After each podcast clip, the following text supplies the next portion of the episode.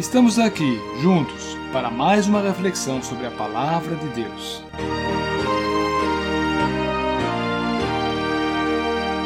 Com vocês, Rádio Bíblia.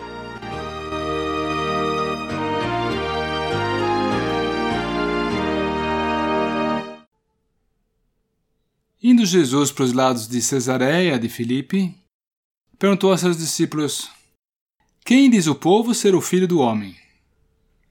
Eles responderam: Ah, uns dizem João Batista, outros Elias, ah, e outros Jeremias e algum dos profetas. Mas vós, continuou ele, o Senhor Jesus, mas vós, quem dizeis que eu sou? Respondendo Simão Pedro, disse: Tu és o Cristo, o Filho do Deus vivo. Esse é o texto de Mateus 16, versículos 13 a 16. O Senhor Jesus tinha o propósito de fazer os discípulos pensar e entender um ponto importante. E ele pergunta aos discípulos o que a população em Israel pensava sobre a pessoa de Cristo. E com isso eles já aprenderam uma lição. Se alguém fala, eu acho isso, eu acho aquilo, na minha opinião, isso aqui. O fato das pessoas fazerem um exercício mental para emitir uma opinião não faz com que elas acertem o retrato da realidade. As opiniões revelam sim alguma coisa acerca da pessoa de Jesus, mas elas passam longe do cerne da questão.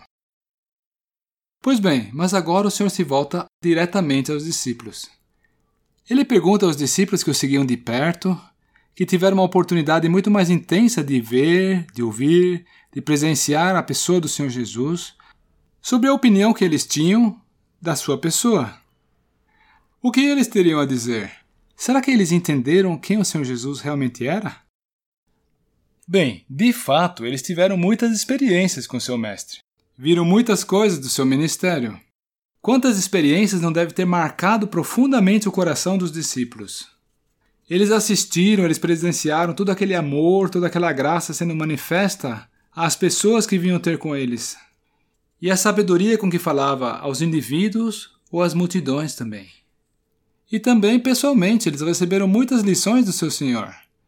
Eles vieram a ele com perguntas, algumas vezes ele os chamou à parte.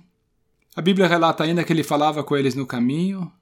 Enfim, eles tiveram uma intensa oportunidade de conhecer o Senhor Jesus naqueles dias, de modo que o Senhor Jesus podia muito bem esperar que eles tivessem clareza acerca de quem ele era e que eles agora fossem dizê-lo com franqueza. Pois bem, Agora, imagine fosse possível que o Senhor Jesus viesse a você nesse momento e pedisse que você desse uma explicação do valor da sua pessoa. Você teria algo a dizer que faz sentido? O que nós teríamos a dizer sobre o nosso Senhor Jesus se alguém nos perguntasse hoje?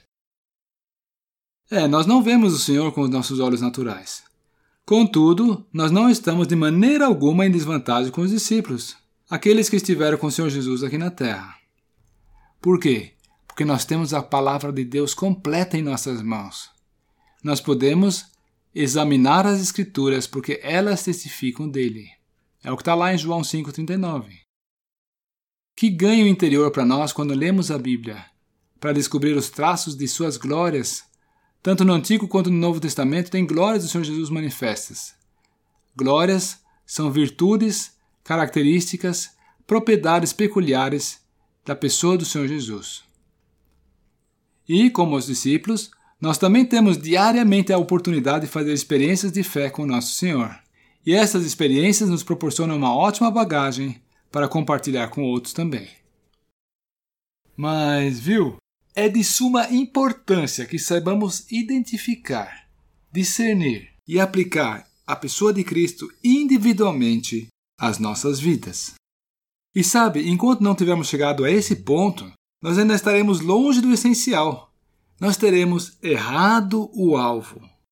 Agora, quando enfim tivermos dado esse passo, quando chegarmos a esse ponto, aí então também estaremos em condições de falar do Senhor Jesus a outros.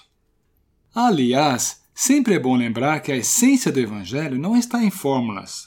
Você tem que se converter, você é um pecador, ou então, faça essa oração aqui, ó, que eu vou te ensinar.